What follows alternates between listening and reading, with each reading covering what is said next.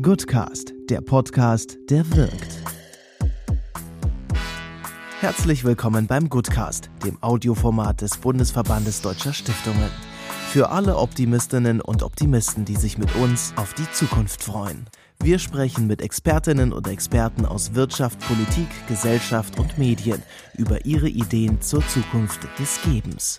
Jetzt Staffel 4. Umweltschutz und Nachhaltigkeit mit Julius Bertram und Dr. Mario Schulz.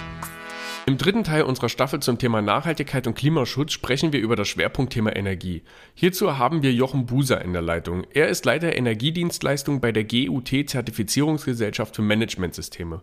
Mit ihm sprechen wir über Transparenz. Wirklich zu gucken, was geht rein an Energie, was kaufe ich ein, zu welchen Preisen kaufe ich es ein, wo geht die Energie hin. Über das Gleichgewicht der Klimaneutralität. Wir haben, glaube ich, alle irgendwo das Gefühl, dass irgendwas aus dem Fugen geraten ist. Klimaneutralität ist im Grunde genommen wie eine Waage. Und über die Frage, ab wann ein Auto unwirtschaftlich ist. Was wir erlebt haben in der Vergangenheit, dass relativ neuwertige Fahrzeuge verschrottet wurden, ne, weil man Umweltprämien ausgelobt hat. Ja, das macht keinen Sinn. Viel Spaß mit der Folge zum Thema Energie.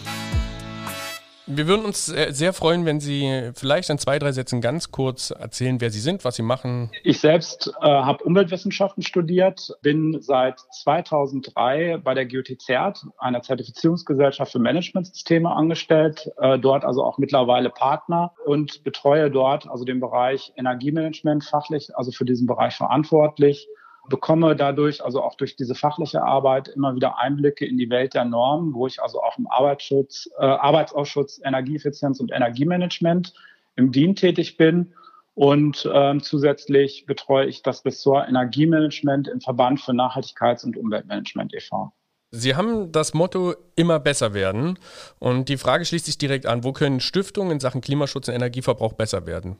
Immer besser werden ist unsere Kernbotschaft. Das ist sozusagen der Kern, Sinnbild des kontinuierlichen Verbesserungsprozesses. Also der Motor für alle Managementsysteme und jeder kann natürlich besser werden. Wir hoffen natürlich, dass alle Organisationen, die äh, ein Managementsystem betreiben oder auch ja Lust haben, dieses, dieses zu betreiben, dass die ähm, natürlich mit ihren Teams, mit ihren Mitarbeitern dort kleine Verbesserungspotenziale erarbeiten und umsetzen und auch äh, Stiftungen, die vielleicht im Namen Klimaschutz und Energieeffizienz tragen oder auch im Satzungszweck, die können natürlich selbst als Organisation und sie verursachen ja auch Emissionen und verbrauchen Energie, können natürlich also auch besser werden, ihre Umweltauswirkungen erfassen, ihren Energieverbrauch erfassen, Transparenz schaffen, ja, und dann halt mit guten Ideen auch dort Einsparungen erwirken. Also das ist im Grunde genommen für alle Organisationen möglich, natürlich auch für Stiftungen.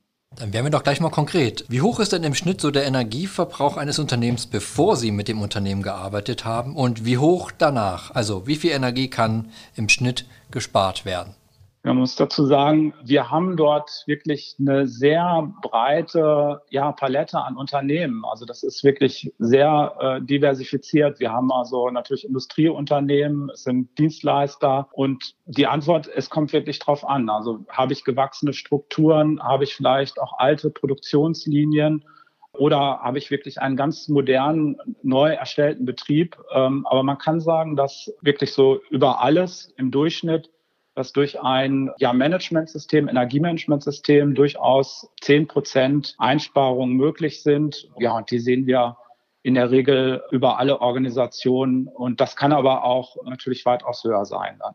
Sie schreiben auf Ihrer Webseite, dass Sie am liebsten Ihre Kunden vor Ort mit neu entdeckten Chancen überraschen. Was sind denn die Hidden Energiefresser? Ja, insbesondere Heizung, Klima, Lüftung. Also im Wesentlichen ist es die Gebäudehülle. Wenn dort nicht optimiert ist, dann habe ich natürlich dort Möglichkeiten, also durch entsprechende Dämmung Energieeinsparungen zu bewirken und natürlich also auch im Bereich Stromverbrauch. Also Betrieb von eigenen Servern, äh, wenn die vorhanden sind. Natürlich auch das Thema Beleuchtung, wenn dort noch alte Leuchtmittel im Betrieb sind, das ist immer möglich im Bereich Beleuchtung. Also sind dann also auch Einsparungen von bis zu 25 Prozent möglich.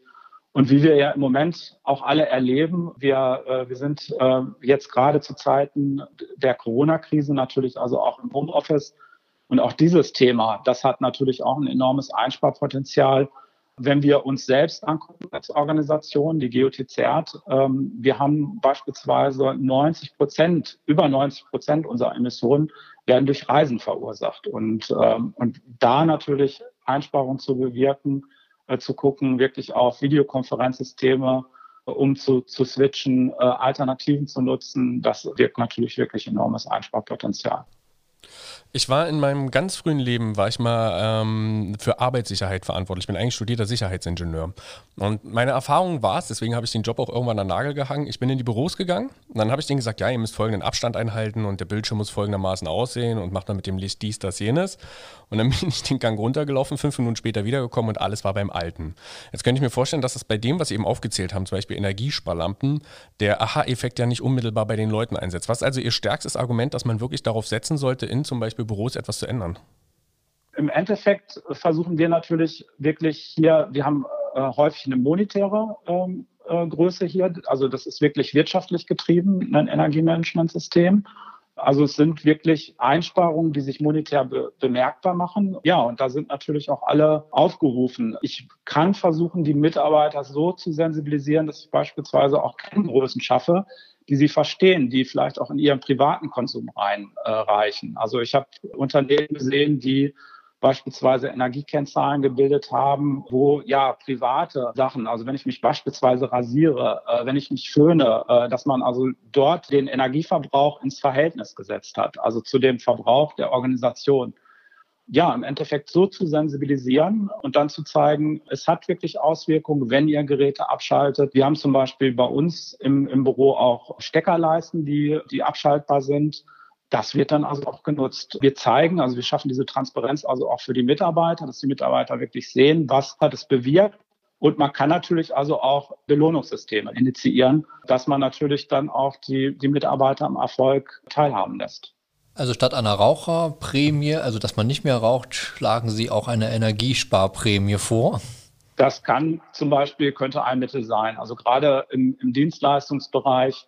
Wir merken das aber auch bei größeren Industriebetrieben, dass dort also Peer-Audits durchgeführt werden, also wirklich kleine Audits in kleineren Bereichen. Und natürlich gibt es dort also auch äh, Möglichkeiten, dann also auch im Rahmen des Verbesserungswesens die Mitarbeiter dann auch am Erfolg zu beteiligen. Was ist aus einer Perspektive ein Energiefresser, den man überhaupt nicht aus dem Schirm hat? Ein Energiefresser, den man überhaupt nicht aus dem Schirm hat. Also im Endeffekt sagen wir, wenn wir das Thema Energiemanagement und Klimamanagement, also auch miteinander betrachten, dann ist es im Wesentlichen der Scope 3. Also das sind die Sachen, die vorgelagert in der Kette sind oder auch Sachen, die meine Produkte nachher im Alltag verbrauchen. Also wenn ich beispielsweise ein Auto produziere, dann ist der Energieverbrauch im späteren Gebrauch, der ist natürlich enorm hoch. Das ist der höchste Verbrauch. Und ähm, also auch die, die meisten Emissionen. So, und, und das wird natürlich häufig wird nicht berücksichtigt. Also das gerade so in der Entwicklungsphase, da gibt es ja also wirklich tolle Prinzipien, Cradle to Cradle, beispielsweise äh, von Braungart, der auch damals bei uns an der Uni unterrichtet hat, dass man natürlich solche Sachen gleich mit einbezieht und äh, also in die in die Innovation, in die Entwicklung von, von Produkten. Und das ist, wird häufig, hat man das nicht auf dem Schirm. Also man hat eher die direkten Verbräuche auf dem Schirm, also das, was ich messen kann, was ich sehe, diese Transparenz, die ich dort im Unternehmen schaffe, die ist natürlich dann eher sichtbar, aber nicht auf meine Dienstleistung, auf meine Produktion hin. Also wie gesagt, bei uns zum Beispiel ähm, 90 Prozent der Emissionen durch Reisen, die verursacht werden, äh, die wir natürlich auch in Angriff nehmen dann. Sie hatten ja vorhin auch den, äh, das Stichwort gesagt, Homeoffice ist energieeffizienter und vor allem auch bei Ihnen äh, in der Firma, weil Sie halt weniger reisen. Aber wenn ich jetzt so gerade meinen Energieverbrauch zu Hause anschaue, ich verbrauche doch mehr Strom als, als wenn ich im Büro bin. Also kann man wirklich sagen, dass Homeoffice energieeffizienter ist, also gesamtgesellschaftlich betrachtet? Genau, also wenn man das ähm, ähm, alles summa summarum äh, betrachtet. Und ich habe ja eben auch erzählt, also wenn man gerade diese Bereiche auch mit betrachtet, also zum Beispiel die Fahrten zum Büro hin, zur Arbeit hin, dann ist es auf jeden Fall energiesparender. Ne? Also man muss die Bilanz natürlich ganzheitlich sehen. Natürlich, äh, ich sitze jetzt auch gerade im Homeoffice, ist hier bei uns natürlich also auch der, meine Frau ist, ist im Homeoffice, geht hier natürlich auch bei uns der äh, Elektrozähler schneller und äh, der Verbrauch geht in die Höhe. Aber in Summe ist es durchaus dann wieder äh, positiv. Wir haben es, glaube ich, auch ge gemerkt, auch gerade in den Ballungszentren, beispielsweise in Berlin, jetzt also wirklich mit dem Lockdown, da hat man ja wirklich gesehen, dass der Verkehr äh, wirklich abgenommen hat und äh, man hier wirklich wunderbare Fahrradtouren durch Berlin machen konnte. Genau. Aber auf der Datenautobahn war es dann doch voll gewesen. Ne? Also ja. da, wenn ja. ich jetzt mal das Thema Server anschaue und äh, Videostreaming, äh, das sind ja auch Energiefresser, die man auch gerne nicht sieht, weil es ist ja unsichtbar. Genau, das ist natürlich dann also wieder negativ. Ganz klar, das sind natürlich auch riesige große Zentren, wo ähm, ganze Batterien an Servern aufgebaut sind und natürlich ist das äh, wieder negativ. Ne? Also dort gibt es sicherlich dann also auch einen größeren Verbrauch. Aber da müsste man jetzt eine Gesamtbilanz machen. Aber man kann generell sagen, dass durch diesen den Bereich Homeoffice insbesondere bei längeren Wegstrecken ähm, und je nach ja, Mitteln, wie ich auch zur Arbeit komme, dass da natürlich dann also durchaus positive Effekte zu erzielen sind. Jetzt ist es ja unter Umständen auch ein positiver Effekt, dass viele Unternehmen und Organisationen ihre Prozesse gerade hinterfragen können und auch sicherlich eine oder andere Möglichkeit suchen, um Ressourcen zu sparen. Haben Sie mehr oder weniger zu tun? Ja, bei uns, äh, wir haben ja eine, eine vielfältige Palette an Dienstleistungen und wir merken natürlich gerade in unserem Akademiebereich, dass es dort ja rückläufig ist. Die Präsenzschulungen, die sind im Moment natürlich nicht gefragt. Wir haben selbst dann natürlich auch umgestellt, haben sämtliche Veranstaltungen mittlerweile also auf äh, virtuelles Format gebracht. Aber das ist natürlich rückläufig, muss man wirklich so sagen. Andererseits sind unsere typischen Dienstleistungen, also die Zertifizierungsdienstleistungen, die sind jetzt nicht negativ belastet. Es verschiebt sich einiges. Wir haben also jetzt wirklich einen sehr großen Teil remote, also dass wir virtuell dann auch Audits durchführen. Und der Praxispart, der verschiebt sich so ein bisschen zum, zum Jahresende hin. Und da hoffen wir mal, dass wir das dann also auch alles hinbekommen. Bestimmte Dienstleistungen, und das ist also gerade, was äh, auch ja, Klimaneutralität anbelangt, das ist also neue Dienstleistung, wo wir jetzt auch gerade eine neue Internetseite zu veröffentlicht haben die erlebt im Moment einen ganz großen Aufschwung. Also wir haben so das Gefühl, dass doch viele Organisationen gerade in sich gehen sich nochmal neu kalibrieren bezüglich ihrer Klimastrategie. Gerade im Lebensmittelbereich ist da im Moment also wirklich eine, eine Welle zu spüren. Ja, und wir haben die Hoffnung, dass das natürlich jetzt also auch äh, in Zukunft äh, uns dann also auch noch nochmal zusätzlich Arbeit, Kommunikation mit Menschen, mit Unternehmen dann also auch beschert. Sie haben ja das Stichwort Klimaneutralität auch schon im Mund genommen und letztendlich haben Sie gesagt, dass es auch gerade in dem Lebensmittelbereich äh, gerade ein Hauptthema ist. Aber gerade die Automobilindustrie versucht uns ja auch weiß zu machen, dass sie Autos klimaneutral produzieren können. Also wie viel Marketing-Sprech steckt eigentlich dahinter und kann man wirklich ein Auto klimaneutral produzieren? Ja, es ist so, dass, äh, dass in der Tat natürlich alle großen Hersteller haben dort Klimastrategien entwickelt, haben also auch Klimaziele sich gesetzt. Dort sind die Wegmarken sind ja wirklich ja differenziert, sehr unterschiedlich. Also wir haben äh, teilweise ja Jahreszahlen äh, 2040, wenn ich da an, äh, an größere Mobilisten, Automobilisten denke. Fakt ist auf jeden Fall, dass man dort also auch wirklich ernsthaft eine Klimastrategie verfolgt. Äh, wir sehen das also auch bei VW, wo man eigene äh, CO2-Emissionen vermeidet durch Umbau zum Beispiel von Kraftwerken. In Wolfsburg das Kraftwerk, was umgestellt wird, dann bezüglich der Energieträger, das zu, zu größeren Reduktionen führt, was die Produktion anbelangt. Vieles wird natürlich, das hatte ich ja vorhin auch gesagt, wird, ähm, das ist dieser sogenannte Scope 3, also das, was eigentlich jetzt nicht durch die Organisation selbst beeinflusst werden kann, wird auf die Vorkette verschoben. Also dass man natürlich seine Lieferanten dort verpflichtet, also auch äh, Klimastrategien zu, zu entwickeln, beziehungsweise auch äh, Klimareduktion zu bewirken. Das muss natürlich dann auch alles zusammen verzahnen, muss natürlich dann also auch alles zusammenpassen. Aber ganz klimaneutral kann ich ein Auto nicht produzieren, um die Frage zu beantworten. Es gibt bestimmte Prozesse, wenn ich also auch gerade an Stahl, Aluminium denke, wo ich dann nachher auch in eine Kompensation gehen muss. Also wo ich durchaus, wenn ich es mal so böswillig sage, mich freikaufen müsste dann auch. Das ist ja auch immer das Problem von solchen Worten. Klimaneutralität, das hört sich ja so toll an, aber wie definiert man sowas eigentlich? Oder am Ende, wenn man es mal runterbricht, dann könnte ich mir vorstellen, dass dann doch nicht so viel übrig bleibt. Ja, wir merken alle im Moment, wenn ich jetzt aus dem Fenster hier gucke, jetzt hat es Gott sei Dank geregnet, aber wir freuen uns ja auch schon mittlerweile über Regen. Wir haben, glaube ich, alle irgendwo das Gefühl, dass irgendwas aus dem Fugen geraten ist. Ähm, wenn ich beispielsweise auch an die großen Waldbrände denke, an Australien, das waren ja wirklich extreme Dimensionen. Und Klimaneutralität ist im Grunde genommen wie eine Waage. Ne? Also die, die Quellen und Senken, die sind aus dem Gleichgewicht geraten und ähm, dass dieses Gleichgewicht wiederhergestellt wird. Also dass ich natürlich also auch äh, entsprechend genug Senken habe, dass ich weniger emittiere und damit natürlich eine Klimaneutralität dann also auch garantieren kann. Ähm, das Ganze ist natürlich extrem komplex und gerade da hat man sich ja also auch in Paris dann äh, verständigt und die Weltgemeinschaft hat da ja also auch zusammengehalten, hat sich da ja auf ein Klimaziel, also auf einen Grad, eine Reduktion äh, der Temperatur geeinigt um es natürlich also auch fassbar zu machen. Diese Begrifflichkeit, die also davor auch steht, Klimaneutralität, wirklich durch eine Reduktion, Senkung der Temperaturen. Wir haben in der vorherigen Folge mit Herrn Dr. Eisel Zahl von der VRD-Stiftung und mit Frau Saar von der Deutschen Umwelthilfe über das Thema Mobilität gesprochen. Und dabei ging es natürlich, wir haben das Thema jetzt eben schon ein bisschen touchiert, äh, um Fahrzeuge, speziell um Elektrofahrzeuge. Die Frage ähm, liegt jetzt auf der Hand, was fahren Sie selber für ein Auto? Ich selbst fahre ja ein äh, Kombi, ein älteres Auto, familiengerecht. Also ich, ich würde mal sagen, es ist wirklich eine Familienkutsche. Es hat zumindest den, äh, den Anspruch, energieeffizient zu sein. Es trägt also auch im Namen Blue Efficiency. Was den Verbrauch anbelangt, hat es mich bisher nicht enttäuscht. Mehr oder minder das eingehalten, was mir auch versprochen wurde.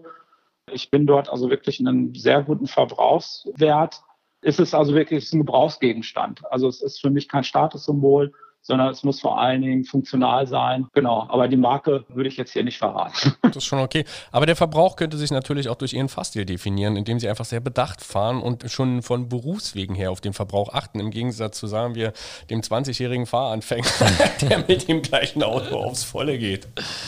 Ja, man muss dazu sagen, wir selbst sind ja hier in, in Berlin berufstätig ähm, und wir nutzen gerne das Fahrrad. Also äh, ich bin da so jetzt auch auf so ein Modell gegangen. Es gibt hier wunderbare Räder, die erkennt man also auch durch ihren blauen Reifen. Das ist also wirklich eigentlich eine, eine ganz tolle Möglichkeit, sich durch die Stadt zu bewegen. Eigentlich viel effizienter, schneller und auch umweltfreundlicher. Aber ein Auto ist natürlich dann immer noch sinnvoll, wenn man mal ja am Wochenende mal so ein bisschen raus aufs Land möchte. Wenn man sich überlegt, dass es in Deutschland rund 65 Millionen Autos gibt und die Zahl irgendwie weiter steigen wird, halten Sie es für realistisch, dass wir in naher Zukunft alle nur noch Elektroautos fahren? Wir sind, äh, wir sind im Wandel. Wir merken das auch gerade hier in Berlin, ja, mit der großen Fabrikation, die, äh, die Tesla hier also auch aufbauen möchte. Ich glaube, wir merken es auch an den, an den Börsennotierungen. Ne? Also man hat es ja auch gelesen, Tesla ist mittlerweile so viel wert wie äh, unsere heimischen Automobilisten. Natürlich wird es nur so gehen, dass man dort einen Innovationsschub, ja, Sprung auch, äh, auch jetzt hinbekommt. VW macht es eigentlich vor, VW und Bosch, ähm, die haben also wirklich die, die Strategie zur Elektrifizierung. Bosch hat sich noch so ein bisschen so ein, so ein Mix aufrechterhalten, dass man natürlich also auch den Bereich Wasserstoff verfolgt. Von daher glaube ich, wird es ein breiteres Spektrum geben, also nicht nur reine Elektrofahrzeuge, aber der Wandel ist im vollen Gang und ähm, ja, und wir werden das äh, in den nächsten Jahren natürlich erleben, dass, dass wir den Verkehr zumindest äh, von den Lärmemissionen da also ganz stark reduzieren können und ähm, ja, und mit der Hoffnung, mit einem vernünftigen Strommix, dass natürlich also auch die Erneuerbaren genutzt werden, ja, erneuerbare Energie getankt wird, Elektroenergie, äh, dass wir natürlich dann also auch ja, CO2 frei fahren können dann. Das ist, ist äh, meine große Hoffnung und da glaube ich auch fest dran.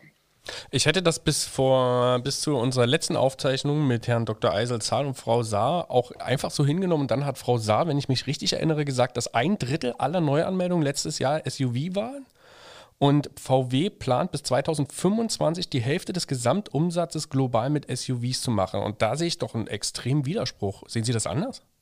Genau, also das ist so ein bisschen äh, die Fehler auch in der Vergangenheit gewesen. Ne? Es gab ja in der Vergangenheit auch Umweltprämien, ich sage mal in Anführungsstrichen Umweltprämien, die ausgelobt worden sind. Und im Endeffekt hat man dort keine Kenngrößen. Also nicht die Umweltrelevanz oder die Klimarelevanz hat man nicht ins Kalkül mit einbezogen.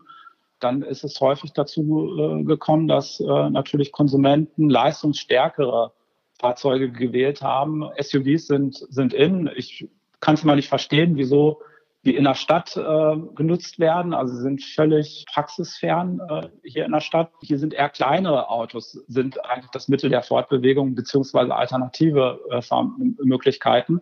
Von daher glaube ich, dass man dort, wenn man Anreize schafft, sowas vielleicht auch fiskalisch dann natürlich auch eher belohnen sollte und das vielleicht auch öffnen sollte für, für alle Fortbewegungsmittel.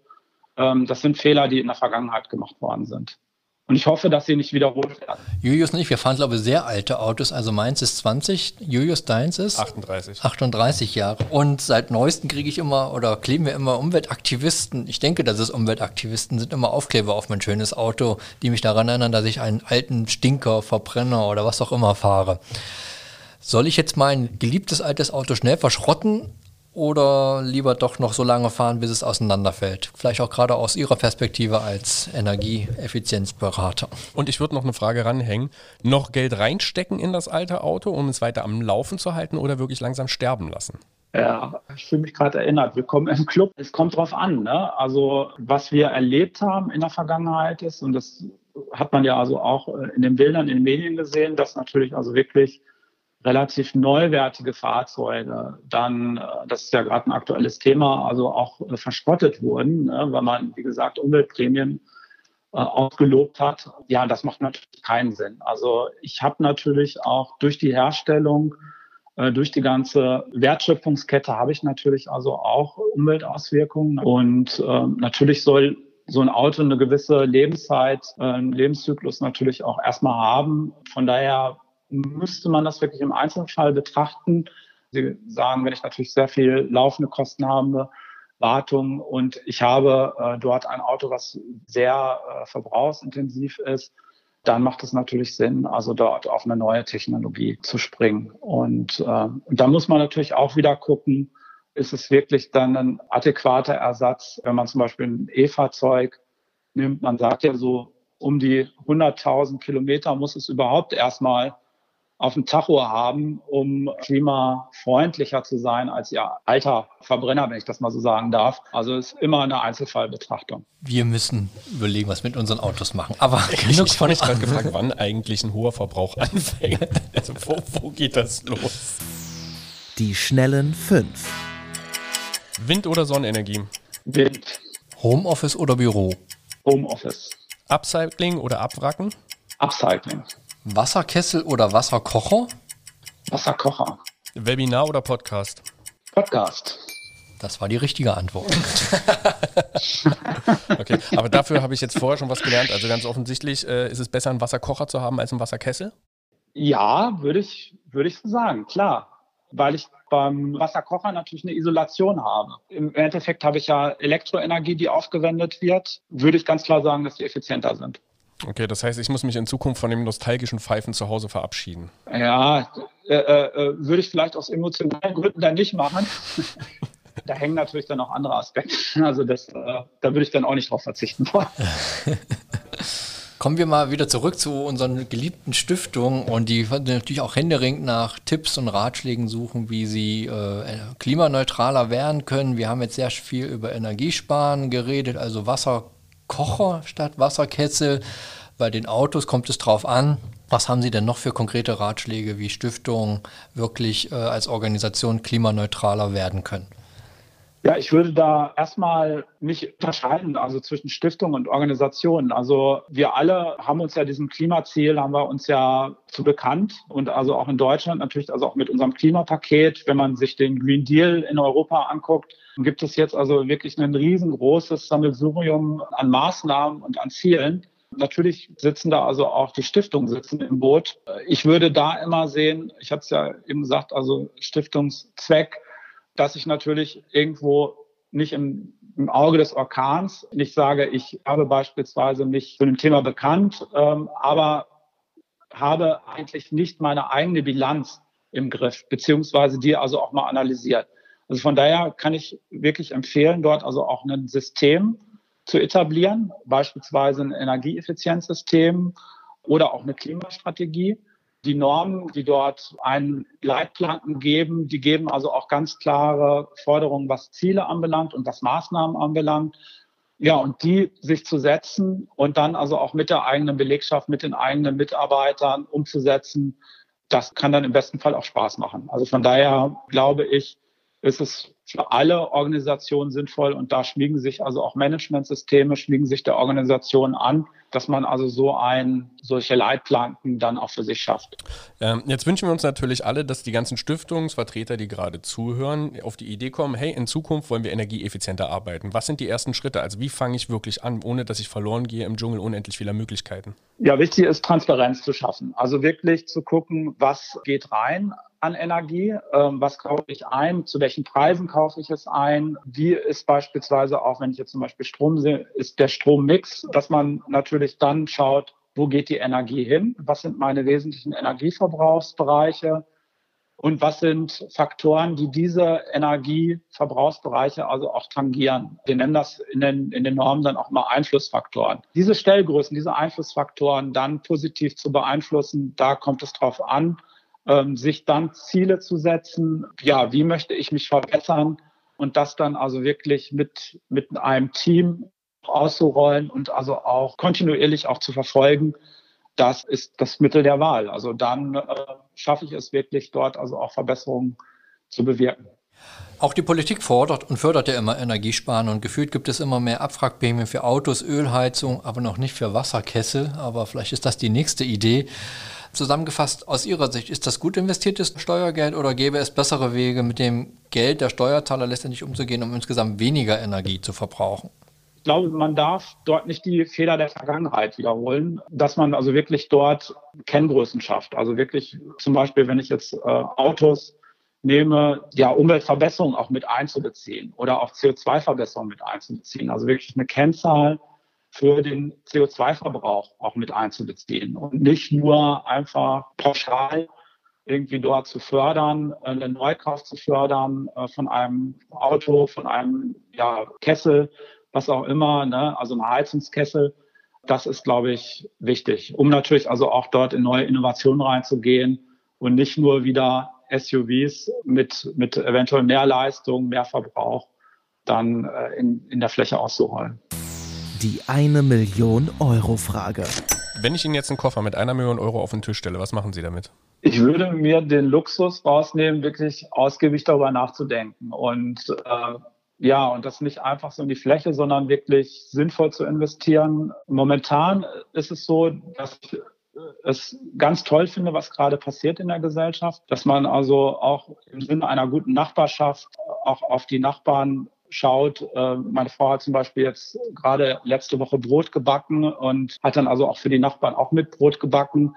Wir fragen hier auch im, im Hause beispielsweise, ob wir mit einkaufen können. Und von daher glaube ich, wäre eine ganz tolle Investition so ein alternatives Wohnprojekt, wo man natürlich also auch dieses, was im Moment da ist an, an Gemeinwohl, dass man das dann also auch beibehält und vielleicht dort also auch so ein Wohnprojekt mit einer Million ist natürlich in Berlin dann wieder nicht möglich, wäre dann außerhalb nur möglich, initiiert.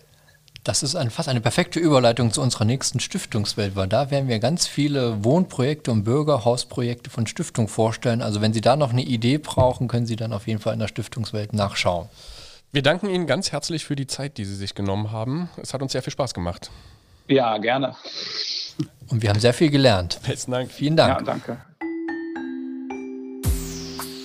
Das war der dritte Teil unserer Staffel zum Thema Nachhaltigkeit und Klimaschutz. Wir hoffen, Sie hatten viel Spaß beim Zuhören. Bis zum nächsten Mal.